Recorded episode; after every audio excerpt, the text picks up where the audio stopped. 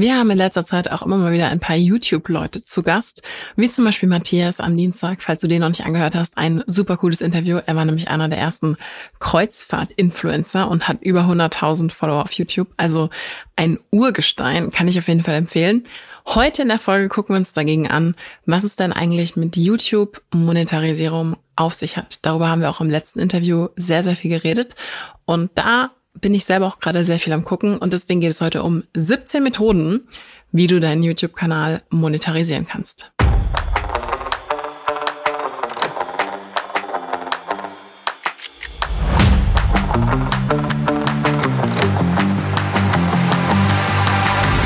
Du hörst den Creator Way Podcast mit mir, Victoria Weber. Hier geht es um Unternehmertum, Online-Marketing, spannende Profile in der Creator Economy, Geschäftsideen, Trends und regelmäßig Behind the Scenes von mir und meinen illustren Gästen. Schön, dass du zuhörst. Jetzt geht's also los mit den YouTube-Monetarisierungswegen. Und als kleine Intro, kurz zu meinem Hintergrund. Ich bin noch relativ neu in der YouTube-Welt. Das heißt, wir fangen gerade erst so richtig an. Ich habe ähm, mehrere Kanäle, unter anderem für diesen Podcast. Wir machen das ganz piano. Wir kommen nach und nach jetzt dazu, die aufzubauen. Und ich werde mich wahrscheinlich dazu demnächst auch beraten lassen. Und falls ich besondere Learnings habe, werde ich sie auf jeden Fall hier teilen. Aber aktuell ist es so, dass ich aus der Ecke komme, und da kommen auch einige, die diesen Podcast hören, dass ich im Prinzip schon Produkte habe, Services habe, Angebote habe. Also falls du zum ersten Mal hier zuhörst, ich habe ein, in meinem eigenen Creator-Business, da geht es um ein Online-Education-Modell. Das heißt, es gibt ähm, Online-Kurse, solche Geschichten. Und dann habe ich noch eine Agentur mit angeschlossenem Template-Shop. Das heißt, ich habe im Prinzip Sachen, die es schon gibt. Und der Content wird quasi davor gesetzt, um diese Sachen zu promoten. Bei vielen Creators ist es aber tatsächlich genau umgekehrt. Das heißt, man hat die Aufmerksamkeit, man hat eine Plattform, man hat das ganze Zeug und man überlegt eigentlich, was kann ich denn dahinter setzen. Das heißt nicht, was kann ich davor setzen, ich habe schon die Produkte, sondern was kann ich denn dahinter setzen. Und beide Sachen sind im Prinzip so in Anführungszeichen ein Problem für sich. Ganz oft ist es so, dass die Leute, die zuerst die Produkte oder auch Services haben, sich sehr schwer tun, coolen Content zu machen oder überhaupt erstmal sich da hinzubewegen, weil man immer denkt so, ja, aber ich bin doch kein Creator, ich bin doch Dienstleister oder ich bin doch Agenturbesitzer oder ich bin doch Online-Kursmensch und so weiter. Und in meiner Welt ist es heute alles komplett ein Brei. Von daher interviewen wir hier auch fröhlich alle möglichen Leute, die ganz grob mit diesem Thema zu tun haben. Aber heute ganz speziell, es führt uns in die andere Richtung, nämlich was ist denn, wenn du Aufmerksamkeit hast, aber noch nicht weißt, was das Produkt dahinter sein soll. Das ist eine Geschichte, die typischerweise eben die Leute haben, die einfach mal angefangen haben, Content zu machen und so weiter. Und gerade bei so Lifestyle-Creatern ist das eine Geschichte, da werden wir auch nochmal das Interview zu Rick Asas in diesen Podcast-Show uns verlinken, denn der meinte auch so, ja, je, je weniger nischenmäßig man unterwegs ist, desto schwieriger ist es. Und dazu kommen wir auch gleich dazu. Aber ich habe äh, tatsächlich mich überhaupt kein bisschen schwer getan, mich äh, einfach mal durch diese Monetarisierungswege zu gucken, weil ich das einfach schon seit Jahren beobachte, auch wenn ich selber nicht aktiv YouTube YouTubender Mensch sozusagen war und bin, also jetzt inzwischen bin, aber nicht so, nicht über viele Jahre nicht war, habe ich mir das sehr, sehr, sehr genau schon lange angeguckt. Ich wusste auch schon länger, dass ich in dieses Videogame einsteigen würde, aber ich war immer ein Fan davon, erstmal eine Sache ordentlich zu machen. Ich habe bekanntermaßen sehr lange einfach Text-Tutorials gemacht und jetzt wird eben die Videogeschichte bei uns aufgerollt. Und das ist gerade mit Longform YouTube die erste Sache. Da machen wir jetzt aber auch schon im Creatorway Podcast-Kanal zum Beispiel Shorts. Und nach und nach kommt das jetzt so alles dazu und ich finde das sehr, sehr nice. Und ähm, auch das ganze Hochformat-Video wird demnächst nochmal ähm, verbessert. Aber ja, alles easy, alles Piano, man muss das alles ordentlich machen, finde ich. Und deswegen, wie gesagt, von sortiert von leicht bis schwer YouTube-Monetarisierungswege. Und grundsätzlich habe ich das ein bisschen geordnet, weil man kann das natürlich krass machen. Also das, das Härteste ähm, ist natürlich alles, was man komplett selber macht. Also deswegen ist es jetzt so ein bisschen von dem Leichten, was man für andere Leute quasi macht, bis zum härtesten sozusagen sortiert. Also am leichtesten, was im Prinzip jeder super easy machen kann, und das machen auch die meisten, ist Affiliate. Affiliate, falls du gar keine Ahnung hast, das ist eine Geschichte, wo man im Prinzip einen Werbelink setzt, natürlich markiert, wo dann steht so, ja, das ist ein Affiliate-Link oder das ist ein Werbelink. Und du bewirbst dann andere Unternehmen oder andere Solopreneure oder andere Angebote einfach. Und das ist bei YouTube relativ einfach, denn man kann das entweder quasi natürlich sprechen oder man kann das in die sogenannten YouTube-Notizen setzen, also in die Beschreibung. Und da kann man Links auch hinsetzen. Und das ist relativ easy going. Und das ist tatsächlich bei vielen Leuten eine riesengroße Liste. Also wenn du die große YouTuber anguckst, auch gerade so Tech-YouTube und alles, da sind Monsterlisten an Affiliate-Sachen.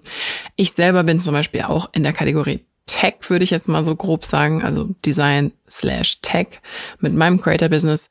Und ich bin auch, also Affiliate ist ein großer Anteil meines Umsatzes tatsächlich.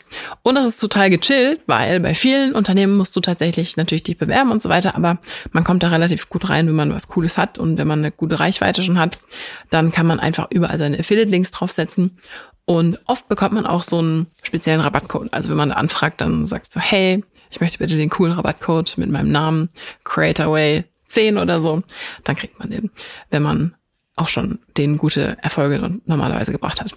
Ich habe tatsächlich auch mehrere Affiliate Programme, wo ich entweder erst nicht angenommen wurde oder zwischendurch rausgeschmissen wurde. Nicht, weil ich irgendwas Falsches gemacht habe, sondern einfach, weil die teilweise gucken, wie viele Follower hat jemand und so weiter. Und bei mir war traditionell mein Traffic immer eher unsichtbar, weil ich sehr viel über Suchmaschinen erreicht habe oder über meine E-Mail-Liste. Und das hole ich jetzt gerade nach, dass nach außen auch mal so ein bisschen sichtbar wird, wer da so alles die Sachen anguckt. Und das ist eine Sache, die ich früher immer total unterschätzt habe, gerade wenn man auch mit externen Leuten zusammenarbeitet. Da kann man denen an Zahlen zeigen, was man will. Es ist schon für den allerersten Eindruck echt hilfreich, wenn man nach außen irgendwelche Followerzahlen und so weiter hat. Das haben auch schon einige Gäste in diesem Bereich äh, erzählt. Unter anderem Bastian Kunkel von Versicherung mit Kopf, das Interview werden wir auch noch verlinken, der meinte auch so, ja, die Followerzahlen öffnen einem die Türen, aber jeder weiß eigentlich, dass es quasi keine Aussage hat, aber egal, wirkt halt cool. So. Also, das war das erste Affiliate für Unternehmen oder andere Solopreneure oder andere Produkte. Das kann alles sein von Tech bis zu Beauty, über Essen, über Nahrungsergänzungsmittel, alles. Dann kommen wir in den Bereich kleinere und mittlere eigene Produkte. Das heißt, da fangen dann viele Leute an zu sagen, okay, ich kann was selber machen und wir bewegen uns jetzt erstmal der Einfachheit halber im digitalen Bereich, weil physische Produkte gehören in meiner Welt in die etwas schwierigere Kategorie, weil bei Online-Produkten, du brauchst theoretisch nur so ein Online-Produkt online stellen und dann bam. Und da ist es so, dass dann natürlich, also die eine Variante ist Online-Kurse, dann gibt es den dritten Punkt, Digitalprodukte, Templates, Presets, Vorlagen, Infoprodukte, solche Sachen. Dann bei Nummer vier Memberships, das heißt Mitgliedschaften, wo man zu einem bestimmten Thema was anbietet. Oder auch Live-Workshops. Das sind Sachen, die können oft in Welten, die noch nicht so Online-Marketing-lastig sind, sehr, sehr, sehr gut funktionieren. Es ist so, es gibt natürlich so diese Online-Marketing-Bubble, wo alle gegenseitig sich Marketing beibringen und Coaches, Coaches coachen.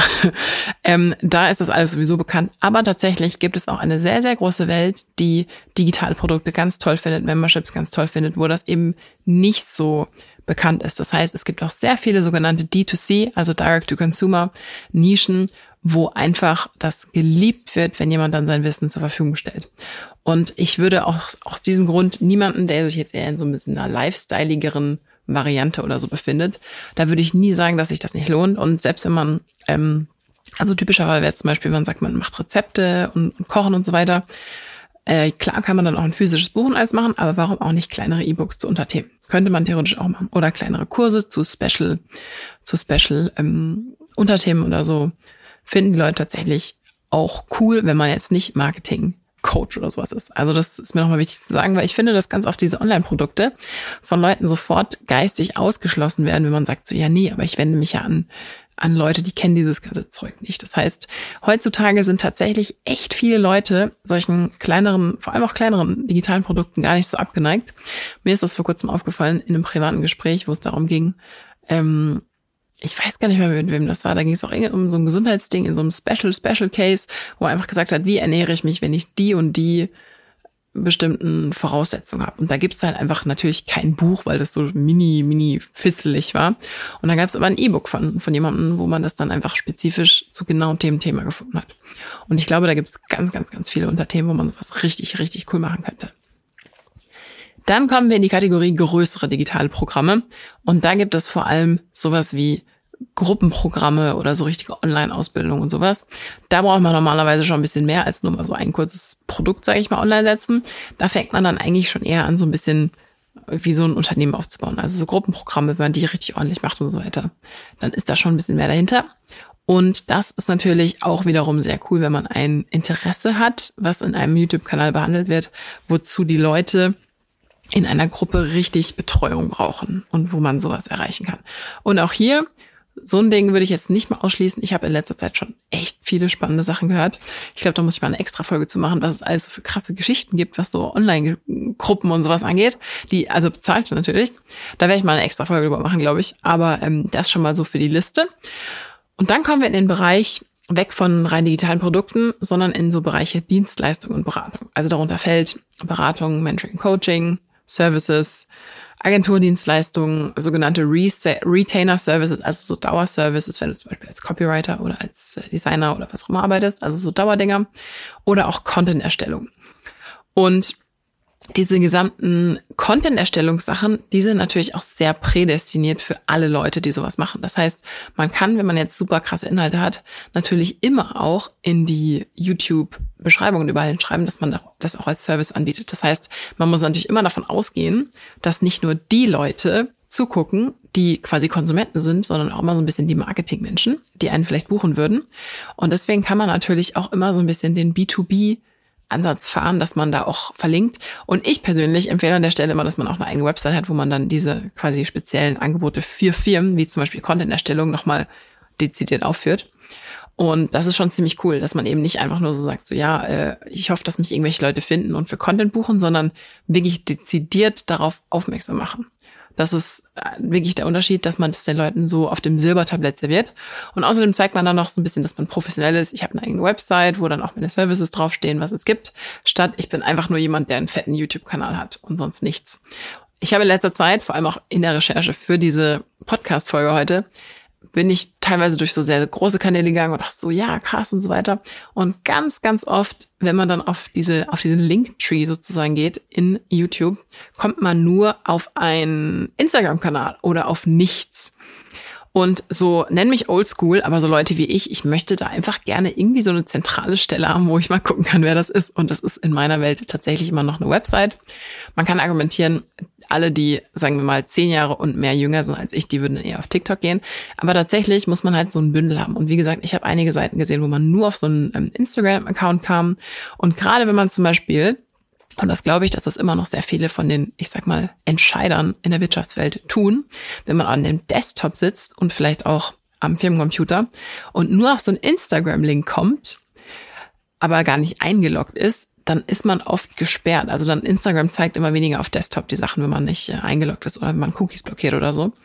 Und dann haben die Leute keine Chance, sich das anzugucken und zack sind die weg. Das heißt, wenn man sowas ernsthaft anbietet, aus YouTube heraus, auch solche, solche Service-Dienstleistungen, Content-Erstellung, was auch immer, würde ich persönlich immer dazu raten, auch noch so eine ordentliche Seite einfach mal so ganz plain, wo man beschreibt, was es gibt, paar Testimonials, paar Portfolioarbeiten, fertig, dauert echt nicht super lang, aber würde ich auf jeden Fall empfehlen.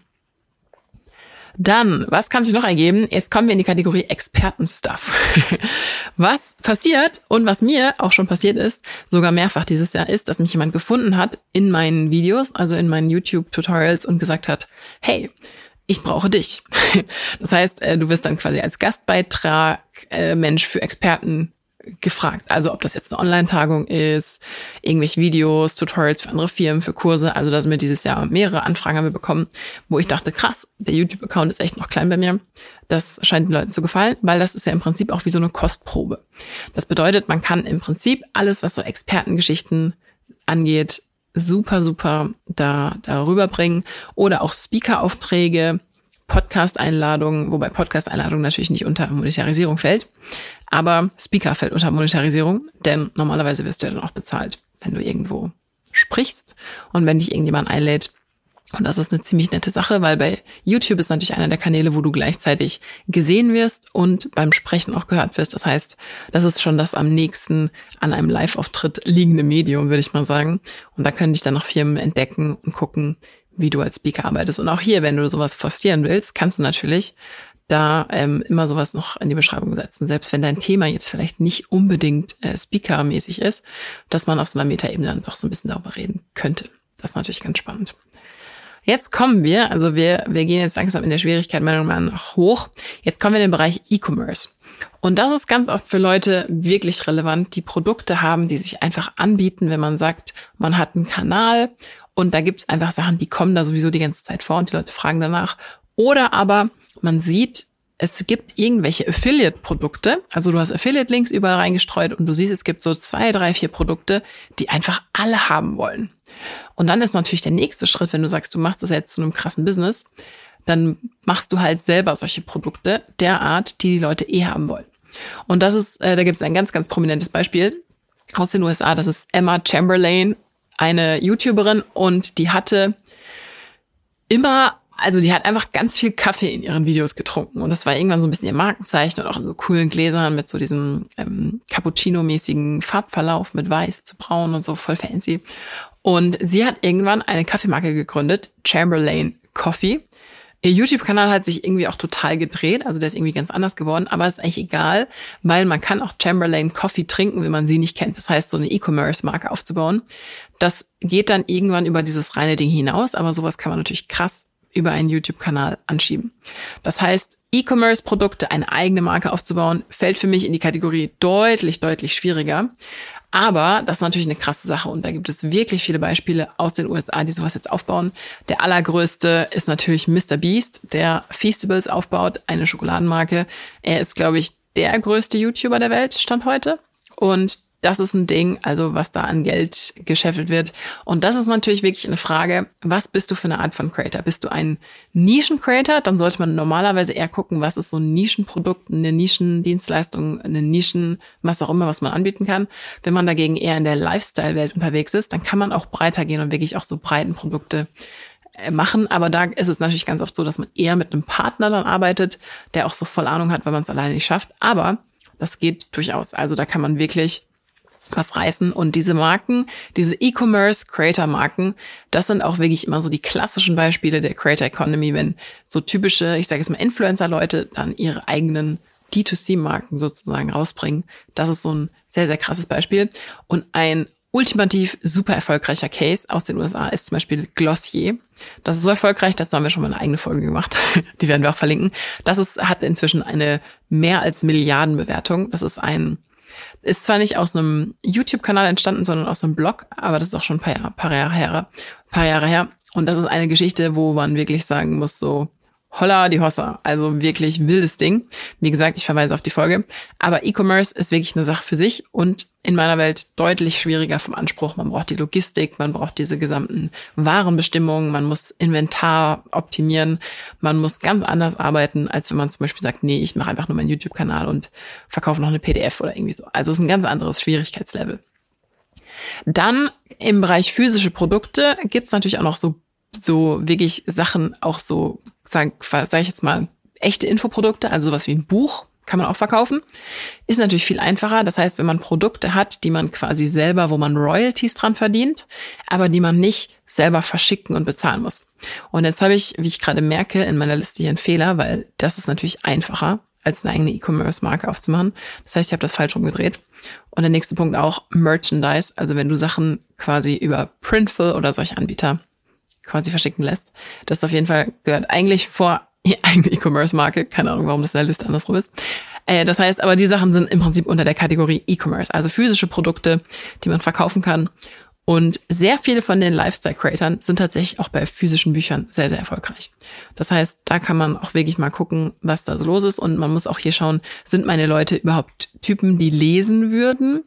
Oder sind das eher Leute, die Cornflakes essen? Oder also kann ja alles sein. Und ja, ich meine, es gibt natürlich viele Leute, die lesen oder auch Cornflakes essen, aber man muss immer im Prinzip so ein bisschen gucken. Und wie gesagt, ein, mein erster Punkt wäre immer so ein bisschen, gibt es irgendwelche Themen, die immer ziehen? Also wenn du in deinem YouTube-Kanal Sachen hast, die einfach immer laufen, da erstmal hinzugucken. Oder aber wirklich mal auf die Affiliate-Zahlen zu gucken, so, was sind denn die Produkte, die wirklich immer am meisten in die Kasse spülen? Das ist so wirklich, glaube ich, der erste der erste Schritt. Unter dem Top One der anspruchsvollsten Sachen steht für mich dann noch Tools und Software. Es gibt Leute, die bauen sich durch ihre Zielgruppe, die sie bei YouTube aufbauen. Es sind deutlich weniger, aber es gibt ab und zu Leute, die bauen dann eine ganze Software aus. Und das sind das ist schwierig das zu sagen, aber das sind oft Leute in so, in so Nischen. Das heißt, man guckt sich so an, okay, es gibt irgendwelche Probleme, zu denen gucken die Leute den ganzen Tag Tutorials an. Aber was kann man dazu eigentlich liefern? Und da würde ich sagen, das ist für die allerwenigsten Leute eine Sache, weil so eine Software-Geschichte zu machen ist natürlich schon gut ambitioniert. Und ich weiß, ja, heutzutage mit No-Code kann man viel einfacher auch Apps und diverse Sachen bauen. Das heißt, es ist schon die Eintrittsbarriere viel weniger geworden. Aber ich würde trotzdem sagen, unter den ganzen Geschichten, die ich hier genannt habe, wahrscheinlich noch eins der schwierigsten Sachen zur Diskussion, weil es Leute geben wird, die sagen, ja, E-Commerce-Business mit eigener Marke ist, ist mindestens genauso schwierig. Das heißt, da kann man drüber diskutieren, was ist schwieriger, eine Software und so weiter oder auch eine Plattform. Aber ich glaube, da unter diesen 17 Sachen, die ich jetzt hier aufgelistet habe, ist auf jeden Fall für die aller, allermeisten Leute was dabei. Und ich habe in letzter Zeit auch das Vergnügen, was ich sehr, sehr cool finde, mit Leuten auch zu sowas zu brainstormen. Und obwohl ich selber zum Beispiel nicht so viel bei YouTube bis jetzt aktiv bin, beobachte ich natürlich ständig, was da so abgeht. Und das wird eine Sache sein, die wir auch in diesem Podcast in Zukunft deutlich, deutlich mehr behandeln werden, weil ich habe äh, unterschätzt, wie, wie viel Spaß mir das macht, auch so, so Beratung, Ideensammlung, Positionierung, Richtung, Produktentwicklung und solche Geschichten. Also ich finde das sehr, sehr, sehr cool, auch da teilweise eins zu eins mit Leuten zu arbeiten. Und vielleicht hast du ja aus diesem Podcast ein bisschen eine Inspiration gezogen, wenn du dich in der Position befindest, so was könnte ich eigentlich dahinter legen. Und bei mir, dazu kann ich noch abschließend so einen kleinen, einen kleinen Info Byte teilen. Bei mir ist es auch so, ich habe ja ganz am Anfang an dieser Folge erzählt, ich komme aus der Gegend, ich habe schon die Produkte, ich ähm, setze quasi den Content davor. Aber ich habe jetzt festgestellt, dass es bestimmte Arten von Videos gibt in meinem noch sehr jungen und relativ kleinen Kanal, aber in der Nische wächst er eigentlich jetzt ganz gut. Und ich fange jetzt auch schon an, darüber nachzudenken, okay, okay, okay, es gibt da so Themen, die sind sehr gefragt. Was könnte ich auf diese Videos setzen, Wobei bei mir natürlich hauptsächlich diese digitalen Produkte relevant sind, weil das im Prinzip so mein Kernangebot in dem Bereich jetzt speziell ist. Aber das ist ja nicht darauf beschränkt. Also ich kann da ja alles Mögliche draus machen. Das heißt, ich bin in meiner Welt erst davon gekommen, dass ich gesagt habe, ich habe schon mein Angebot und ich setze den Content davor. Aber der Content hat jetzt so ein bisschen teilweise schon in dieser jungen Phase ein Eigenleben entwickelt. Und deswegen überlege ich jetzt schon, okay, wie kann ich diesen Content nutzen, um darauf basierend einzelne Mini-Produkte oder vielleicht auch mittelgroße Sachen neu zu konzipieren. Und ich finde das mega cool. Also ich habe einen unglaublichen Spaß daran und kann dazu nur sagen, dass es einfach eine Freude ist. Und deswegen rede ich da auch super gerne damit. Ich werde auf jeden Fall in nächster Zeit noch mehr Leute einladen, auch in diesem Themenbereich. Also wie komme ich eigentlich zu, zu meinem Monetarisierungsangebot? Und wie gesagt, wenn du die Folge am Dienstag noch nicht gehört hast, das ist eine sehr, sehr spannende Sache, weil es da auch um, um genau dieses Thema ging. Und ansonsten, wenn du weitere Wünsche hast, schick uns deine Wünsche. Wir haben unsere Kontaktdaten hier in dieser Podcast-Folge in den Show Notes. Ich freue mich mal total, von unseren Hörern zu hören. Und wenn dir die Folge gefallen hat oder eine davor, gib uns eine Bewertung. Das hilft mega. Einfach in der App deiner Wahl, wo du gerade hörst, Spotify oder Apple vermutlich. Spotify ist ein bisschen schwierig zu finden. Sind so drei Punkte und dann Sterne verteilen. Das wäre mega. Und dann sehen wir uns nächste Woche.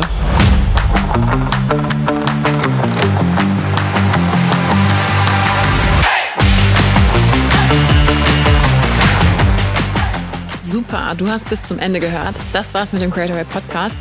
Noch mehr Behind the Scenes und ein paar Sachen, die nicht alle kriegen, aber alle wollen, gibt's auf creatorway.de-newsletter. Bis zum nächsten Mal.